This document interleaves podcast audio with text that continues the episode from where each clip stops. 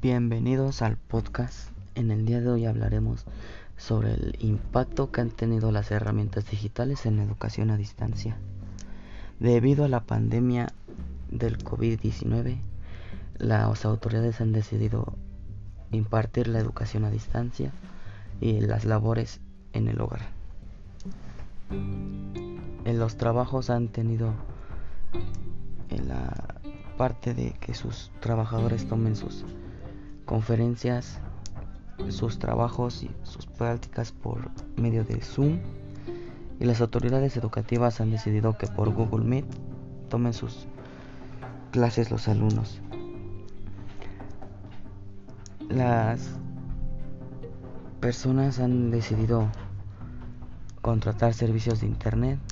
Debido a eso, distintas compañías de internet y telecomunicaciones han tenido fallas en sus servicios ya que hay una saturación del sistema. Esa es una desventaja también como que las personas no tienen los recursos necesarios para tener un, este, internet fijo o conexión de datos móviles.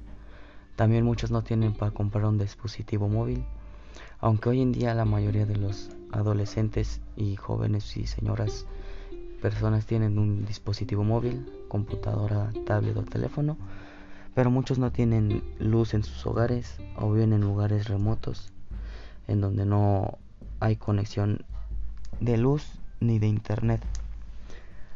Pero también, aparte de tener esas desventajas, la educación a distancia ha traído buenas ventajas ya que tomas las clases en la comodidad de tu hogar, no gastas en transporte público, a la vez no te arriesgas en el transporte público a sufrir un asalto, no te arriesgas en la calle a mojarte, a que te roben, te asalten, o el peor de los casos, que te secuestren.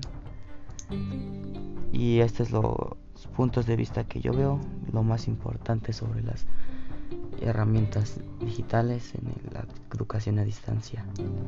Sin más por el momento me despido, hasta luego.